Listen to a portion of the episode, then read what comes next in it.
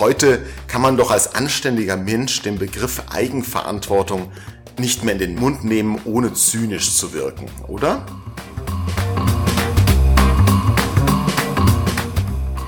Aber Entmündigung kommt eben heutzutage sozusagen auf Samtpfoten äh, daher. Äh, sie kommt daher als sanfter Paternalismus.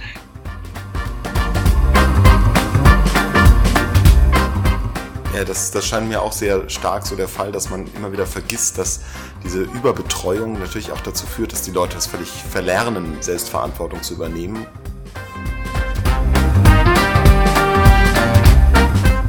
Aber nicht jede Aktion der Barmherzigkeit äh, ist wirklich nützlich und es gibt sogar Aktionen der Barmherzigkeit, die, die letztlich schädlich sind.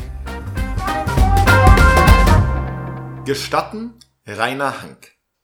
Journalist, ja, auch und durchaus 30 Jahre lang mit einer kurzen Unterbrechung arbeitete er bis letzten Sommer für die FAZ und deren Sonntagsausgabe die FAS.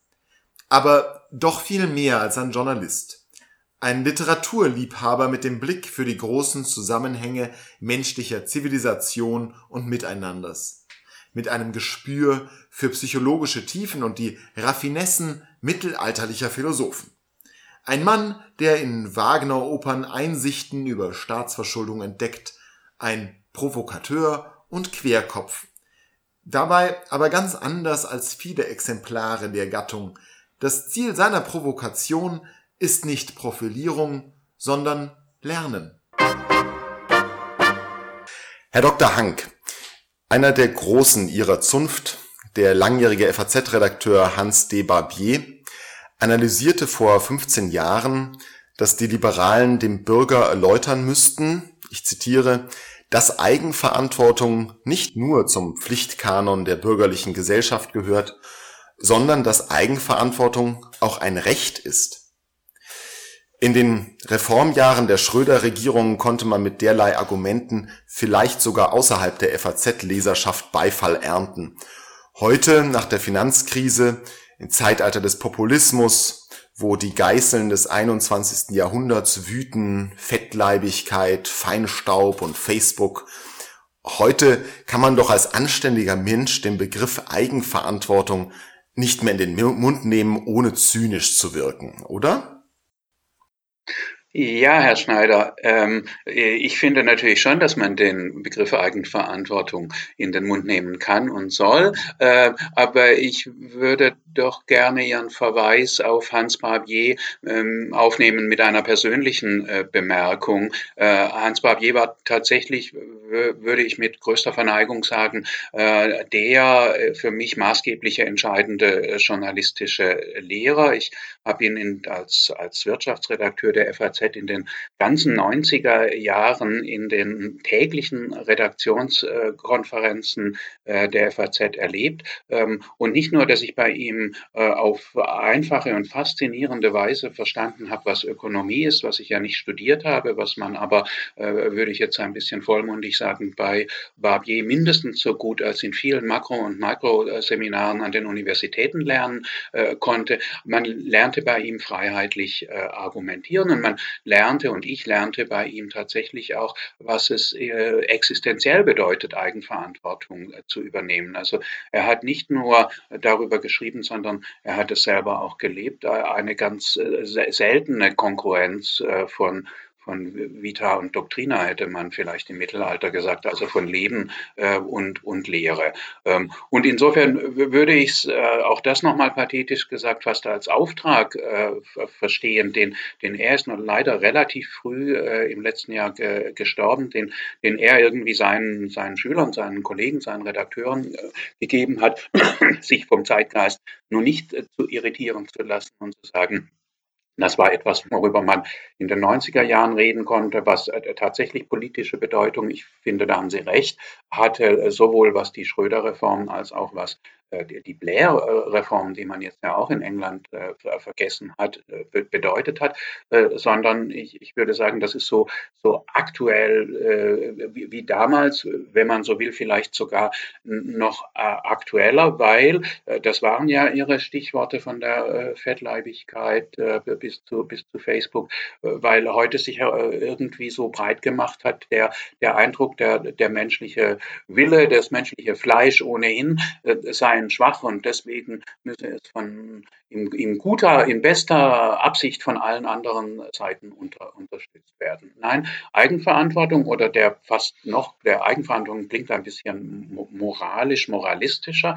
Der klassische Begriff heißt einfach Freiheit, äh, heißt äh, Gebrauch der Freiheit äh, nicht nur als Recht äh, sondern als, als Pflicht. Äh, ein Satz, der, der nicht nur Hans Barbier sehr wichtig war, sondern das kann man im Gespräch mit Ihnen ja nun auf jeden Fall sagen, definitiv auch Lord Acton, dem großen liberalen Intellektuellen äh, des Viktorianismus im, im 19. Jahrhundert. Ja, wobei das ja heute so ein bisschen als elitäres Konzept gilt. Ja? Also ich habe da im Kopf eine ähm, ein neues Verbraucherleitbild, das das Verbraucherschutzministerium vor einigen Jahren mal aufgestellt hat, wo es eben nicht mehr vom mündigen Verbraucher ausgeht, sondern nur noch von dem Verantwortlichen, äh, der so das, die Spitze der Pyramide ist, äh, aber dann eben vor allem von dem verführten, von dem versuchten Verbraucher, von dem, der, der das letztlich gar nicht kann. Also ist das nicht äh, etwas, wo eine kleine Elite sich vorstellt, alle Welt würde so funktionieren, aber letztlich viele Menschen können das, schaffen das nicht mit der Verantwortung?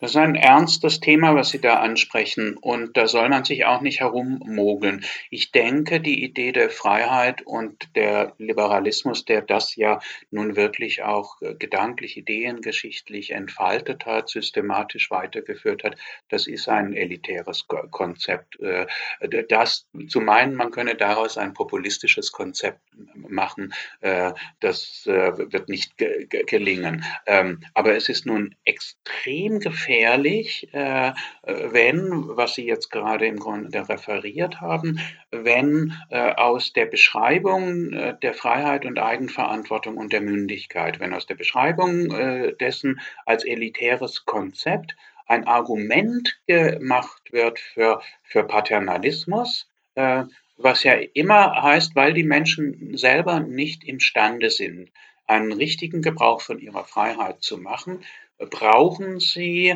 ähm, Mentoren, da könnte man ja noch drüber reden. Vorbilder hatte ich bei Barbier selber gesagt, Vorbilder, Mentoren sind wichtig, aber brauchen Sie äh, autoritäre, vermeintliche Freunde. Meistens ist es dann sogar der Staat, äh, der ihnen sagt, äh, was zu ihrem Glück wirklich äh, beiträgt. Und das ist dann eben mit der Beschreibung als elitär letztlich das Gegenteil der Freiheit. Das ist autoritär und es ist, es führt zur Entmündigung. Aber Entmündigung kommt eben heutzutage sozusagen auf Pfoten äh, daher. Äh, sie kommt daher als sanfter Paternalismus. Es ist ja alles nur, wie, wie die Mutter zum Kind, es ist ja alles nur dein, dein, dein Bestes. Das mag zwischen, im Verhältnis zwischen Müttern und kleinen Kindern funktionieren, aber zwischen erwachsenen Menschen äh, oder zwischen Staat und seinen Bürgern ein extrem gefährliches, äh, letztlich katastrophales Konzept. Wobei ja viele der Befürworter dieses sanftpfotigen äh, Liberal äh, Paternalismus argumentieren würden, dass die Entmündigung ja gerade auf der anderen Seite stattfindet und dass man den Menschen schützen muss, dass davor, dass sie entmündigt werden durch die Werbung, durch Kommerzialisierung, durch äh, die Profitinteressen. Das wird man ja auch gar nicht bestreiten können oder nicht äh, vollständig bestreiten können. Die Frage ist nur, was ist die angemessene Reaktion darauf und äh, das Konzept der Eigenverantwortung, mit der Sie begonnen haben, oder das Konzept der äh, Freiheit, das würde ihr sagen, äh, mit Ich-Stärkung und nicht mit äh, man kann auf Entmündigung nicht mit Entmündigung äh, antworten. Doch kann man schon. Das ist das, was äh, Sie haben das gesagt, was zurzeit Gang, Gang und Gäbe ist, äh, weil der, der, der, die Kapitalisten, äh, weil die Schokoladenindustrie, weil das böse Nestle und das noch bösere äh, Monsanto äh, dich entmündigt, äh, müssen wir zum Ausgleich äh, dich von anderen entmündigen lassen. Und das ist dann die, die staatliche Entmündigung ist die gute Entmündigung, weil sie dazu führt, sich den Zucker zu verweigern oder sich der dem SUV-Fahrzeug zu verweigern und, und, und so weiter. Aber kann das denn nun wirklich ein gutes Konzept sein, mit Fremdentmündigung auf der einen Seite, äh, durch Fremdentmündigung auf der anderen Seite äh, zu reagieren? Dann wird man, dann bin ich als Einzelner, als Bürger, als Individuum ja vollends zum Spielball unterschiedlicher Interessen geworden. Also noch einmal, das bessere Konzept wäre Ich-Stärkung äh, wie, wie immer man das macht. Äh, aber und, und das wird nicht, das geht eben nicht so mechanistisch wie der Paternalismus. Ich-Stärkung wird sicher nur auch gehen durch Erfahrungen äh, und durch Fehler, die man macht. Aber bekanntlich wird man eher durch Fehler stark und nicht durch Entmündigung eines vermeintlich äh, guten Staates, der in meinem Interesse handelt. Ja, das, das scheint mir auch sehr stark so der Fall, dass man immer wieder vergisst, dass diese Überbetreuung natürlich auch dazu führt, dass die Leute das völlig verlernen, Selbstverantwortung zu übernehmen. Und wenn sie sich immer darauf verlassen können, dann verliert man die Eigenschaft irgendwann nicht. Man, man, man, man gewöhnt sich äh, dann daran. Äh, das ist tatsächlich so quasi ein, ein sekundärer Krankheitseffekt, könnte man psychoanalytisch sagen.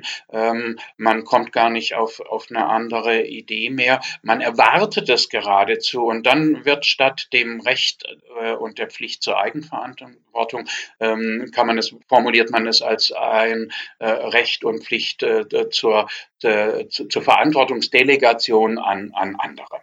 Mhm. Ähm, ich möchte jetzt ein bisschen die Stoßrichtung nochmal ändern. Ähm, in Ihrem herrlichen Buch Links, wo das Herz schlägt, schon vor ein paar Jahren, das ich mit großem Vergnügen auch gelesen habe, da schildern Sie wie, zunächst, wie Sie zu einem Linken wurden und dann, wie aus dem Linken Stück für Stück ein Neoliberaler wurde.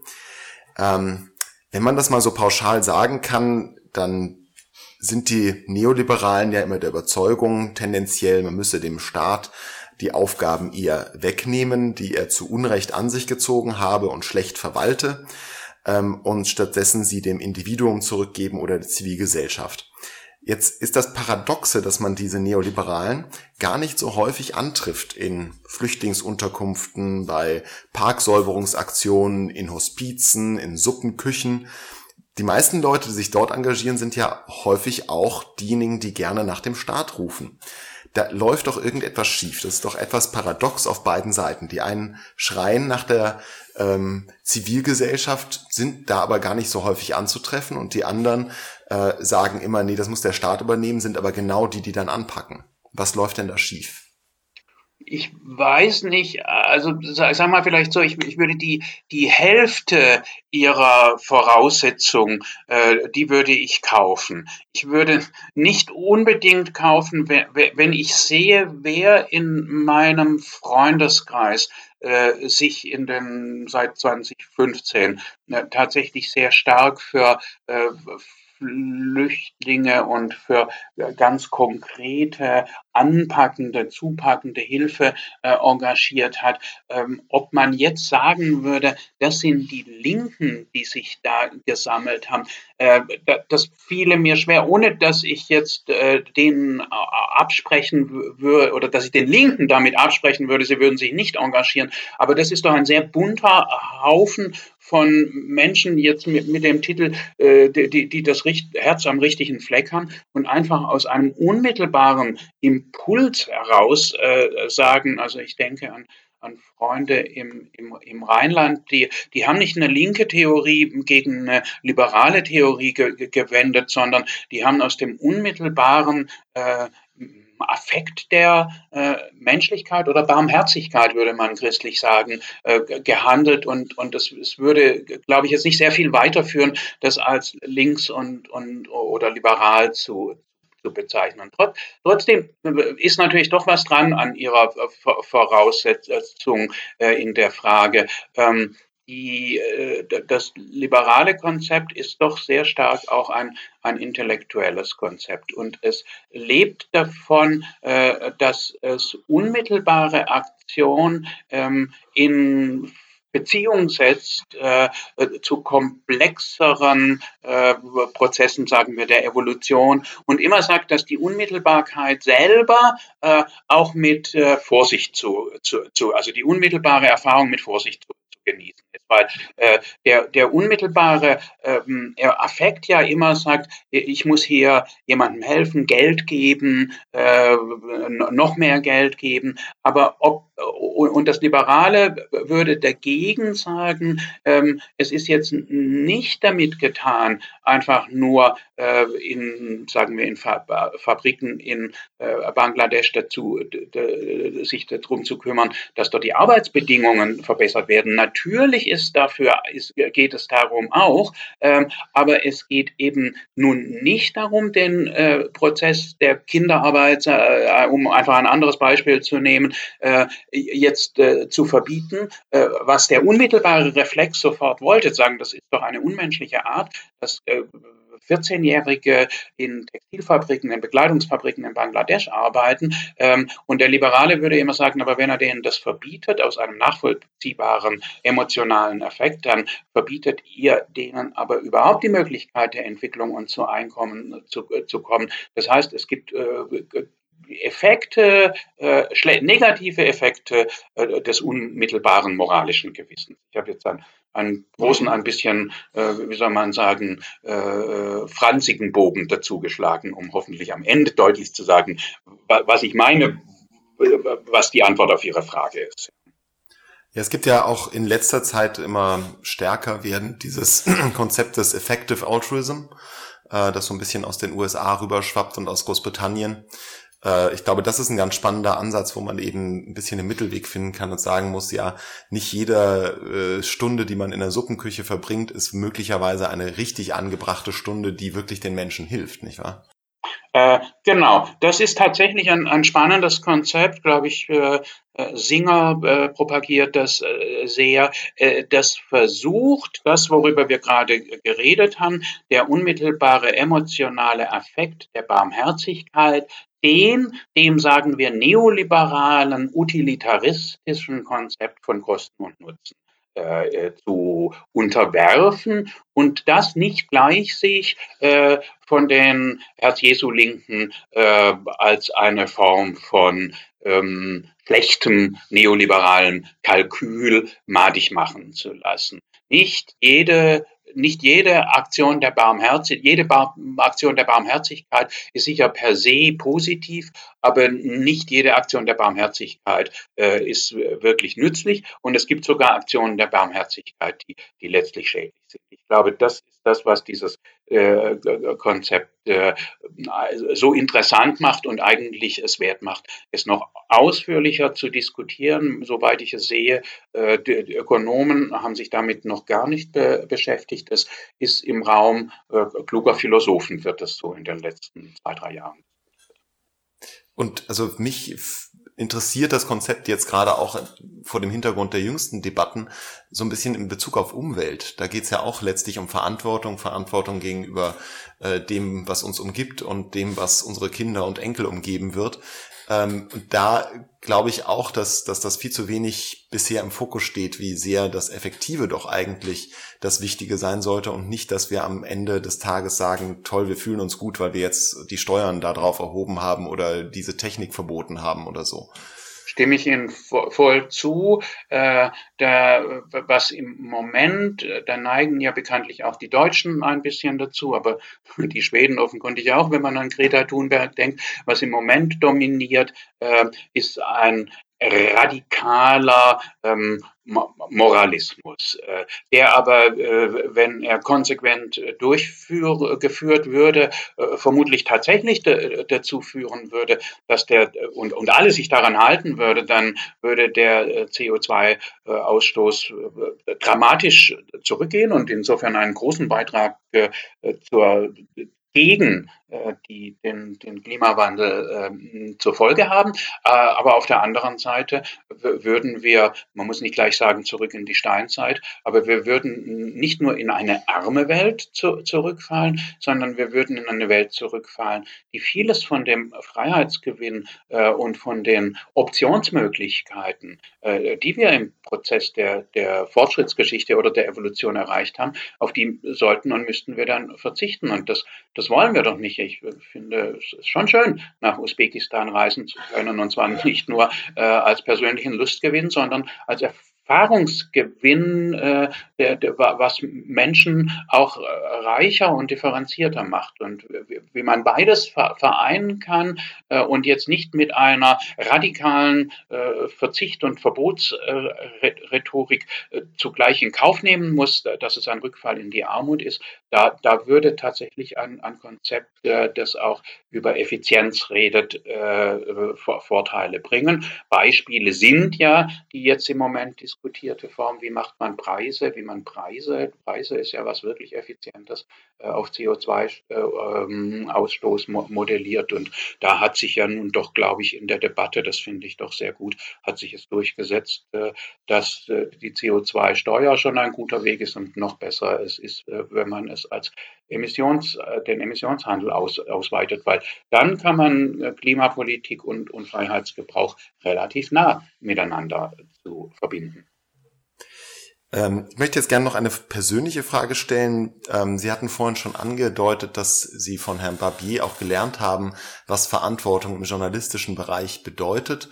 Äh, gibt es so ein Projekt oder einen Bereich Ihres Lebens, wo Sie sich vorgenommen haben, Verantwortung zu übernehmen, wo Sie sagen, das ist mein Pet Project, wie der äh, Engländer das ausdrücken würde, an dem Sie versuchen, Verantwortung für andere, für sich selbst, für eine bestimmte Idee zu übernehmen?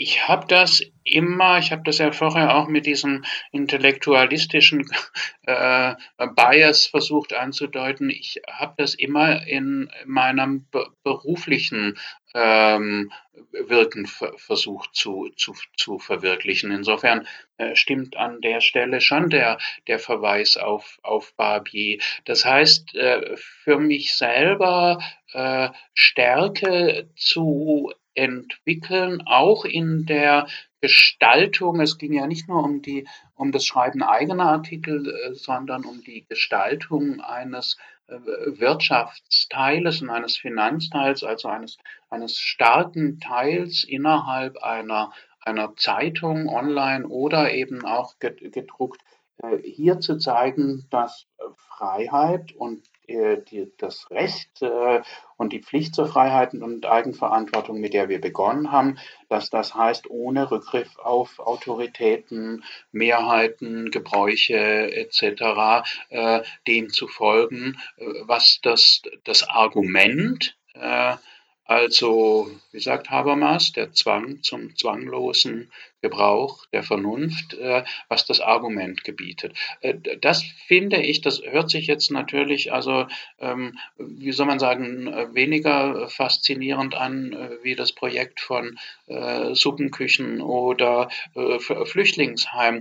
Aber ich würde zumindest das für mich in Anspruch nehmen, dass es nicht, nicht minder eine, eine Stärke äh, bedarf, weil ich, ich würde sagen, niemand ist äh, ganz unabhängig von Bestätigung, Zustimmung, Affirmation. Das kann ja einfach auch ungemütlich sein, Widerspruch von unterschiedlicher Seite und eben nicht auch, auch sich damit eben nicht irgendeinem Lager, wie Sie es auch freundlicherweise am Anfang gesagt haben, zu, zu, zu verschreiben. Äh, also Stärke auszubilden, äh, ohne dabei in Gefahr zu kommen, äh, Kohlhaas, ähm, Selbstüberschätzungen, die dann blind werden, zu, zu kommen. Ich weiß nicht, das war jetzt auch ein bisschen so, so theoretisch daher formuliert, aber das ist schon in sehr vielen Alltagssituationen über 20, 25 Jahre in, in harte, das heißt einfach lernen, Konflikte auszuhalten, ohne, ohne sich abzuwenden. So, so würde ich es vielleicht etwas simpler formulieren. Ja, im Sinne der, der Arbeitsteilung von Adam Smith ist das ja auch durchaus vernünftig, wenn Sie da Ihre, ähm, Ihr Projekt verorten. Genau, die Frage, was kann man, was kann man besser? Allerdings Dahrendorf hat immer gesagt, das hat mir immer eingeleuchtet, äh, dass die, die Liberalen auch ein bisschen feige sind. Ich glaube, das, das ist so. Ähm, aber ähm, manchmal ist Feigheit äh, die bessere Haltung äh, als ein übersteigender äh, Heroentum. Äh, zumindest so könnte man äh, eine, eine kleine Verteidigungsschrift der Feigheit hatte ich immer noch mal vor, aber es hat Dahndorf vielleicht sogar schon besser gemacht. Ja, ich möchte äh, gegen Ende hin jetzt noch einmal einen berühmten Literaten zitieren, ähm, der etwas Psycholog, eine psychologische Beobachtung gemacht hat äh, zu der dem Verhältnis zwischen Mensch und Verantwortung. Und da ich Sie auch immer als einen feinsinnigen psychologischen Beobachter wahrgenommen habe, glaube ich, dass Sie damit durchaus was anfangen können. Und zwar zitiere ich jetzt den amerikanischen Aphoristiker Ambrose Bierce, der sein herrliches Werk, das Wörterbuch des Teufels geschrieben hat, wo er verschiedene äh, Aspekte menschlichen Lebens aus der Sicht eines Teufels beleuchtet. Und da schreibt er über Verantwortung.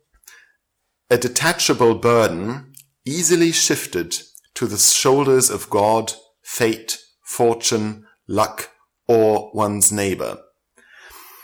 Meine Frage wäre jetzt, wie kann man diesen teuflischen Hang zur Bequemlichkeit, dazu Verantwortung abzugeben, sich der zu entziehen, die irgendwo outzusourcen, eigentlich in den Griff bekommen? Also wie finden und begründen wir Menschen, ich möchte es mal nennen, ein Eros der Verantwortung oder zumindest ein Ethos der Verantwortlichkeit. Muss ich einen Moment drüber nachdenken? Wir hatten ja darüber geredet, dass äh, die Bequemlichkeit, genau, das hat gleich so einen, einen, negativen Klang, aber dass die Bequemlichkeit doch etwas ist, äh, was menschlich ver verständlich ist. Wir hatten darüber geredet, dass es extrem äh, gefährlich äh, ist, ihm nachzugehen äh, durch äh, eine Form des sanften Paternalismus. Ähm, und zugleich aber glaube ich, und das kann man von den, von den Konservativen lernen, ähm, ein Leben ohne Institutionen, äh, die Vorstellung ist nicht nur elitär, wie wir es gesagt haben, ähm, sondern sie wird auch, auch unmenschlich. Also gute Entlastungsfunktion von, von Institutionen ist etwas, was bei den Liberalen häufig nicht im Fokus der Aufmerksamkeit war, vernachlässigt worden ist. Und dann äh, sind sie eben tatsächlich in die Gefahr geraten, ähm, ein, ein Hochethos zu, zu formulieren, ein, ein Hochethos der, des Freiheitsgebrauchs zu formulieren, äh, dem niemand so richtig ge, ge, gerecht wird. Also Institutionen, und da würde ich doch denken, also sehr, das muss man bei den Konservativen lernen. Ähm, das erste ist sicher die, die Familie, äh, die, die entlastet. Äh, das zweite ist äh, so etwas wie, wie Heimat äh, was entlastet. Das ist ja nun doch etwas, was, was jetzt äh, auch den Liberalen auf die Füße gefallen ist in den letzten Jahren des Aufkommens des, des Populismus. Äh, über Heimat wird man vermutlich kaum äh, bei den Liberalen etwas finden. Äh, man kann es eher finden, dass das äh, schaue ich mir zurzeit aus, aus anderen Gründen an. Ähm, 13 Folgen, A2 Stunden Heimat von, von Edgar Reitz. Äh, das ist schon sehr, sehr, sehr spannend und, und man sieht, wie die wie Institutionen natürlich Unfreiheit äh, einerseits machen, einen gefangen sein lassen äh, in der kleinen äh, Spießigkeit, aber, aber wie sie zugleich einfach ohne, ohne sie geht gar nicht. So freut sich eben äh, Hermann, der ihn nach München aufbricht, äh, um dort äh, nun wirklich als Komponist die Welt zu erobern. Aber wenn dann aus Schappach im Hunsrück äh, mal wieder jemand bei ihm vorbeikommt, äh, dann geht ihm das Herz auf. Äh, man, man, muss das anerkennen, finde ich, auch in einer sich sehr kosmopolitisch frei fühlenden Welt. Aber wenn wir, also ich kann die Beobachtungen durchaus teilen, aber das, wo ich mein Problem habe sozusagen mit dem Abgeben von Verantwortung, ist, wenn das äh, beispielsweise an den Staat geschieht oder an staatliche Akteure, wo man sich also nicht diese natürlich gewachsenen Institutionen äh, der, der Heimat, der Familie, vielleicht auch der Religion äh, als Rückzugsort sucht, sondern wo man aus der in die selbstverschuldete Unmündigkeit hineinstolpert, um mit Kant zu sprechen, indem man einfach sagt, ja, das ist nicht mein Job, das muss der Staat machen. Ähm, das ist ja schon eine Bequemlichkeit, die äh, selbst Konservativen, nicht nur Liberalen, irgendwie sauer aufstoßen sollte. Ja, da würde ich natürlich zustimmen. Und äh, in, in der Tat ähm, äh, hat, also ich glaube sogar bei, bei Hegel kann man diese Abstufung lesen. Ähm, worüber ich geredet habe als entlastende Institutionen, sind Institutionen der Sitte und der Sittlichkeit, also ähm, der, der, der natürlichen hm, Gesellschaft, des natürlichen Gesellschaftsdesigns. Und das sind äh, die, die besser, das sind natürlich auch die älteren Institutionen. Äh, je, bei, bei Hegel wird es ja dann immer positiver, je weiter es zum Staat geht. Aber ich würde sagen, das muss man, man muss die Stufenfolge eher umdrehen. Je, je, je weiter es zu den gemachten Institutionen geht und, zum Staat, der eben keinen benevolenten Diktator äh, hat, sondern eigene Interessen, umso vorsichtiger müsste man äh, sein, sich hier äh, nun Entlastung zur Befriedung des natürlichen Drangs der Bequemlichkeit zu erhoffen. Ja, sehr schön. Das, was uns gestern begeistert und inspiriert hat, ähm, das kann auch heute noch für uns relevant sein und dafür braucht es Menschen, die das weitertragen und äh, diese manchmal verlorenen Schätze wieder ausgraben. Äh, das habe ich bei Ihnen häufig auch schon erleben dürfen und insofern danke ich für diesen Beitrag, äh, genauso wie für dieses Gespräch, Herr Dr. Hank. Ähm, wir freuen uns, dass Sie als erster unsere Podcast-Reihe eröffnen konnten und äh, bedanken uns ganz herzlich. Ja, ich bin sehr stolz darauf. Vielen Dank, dass Sie äh, sich gemeldet haben.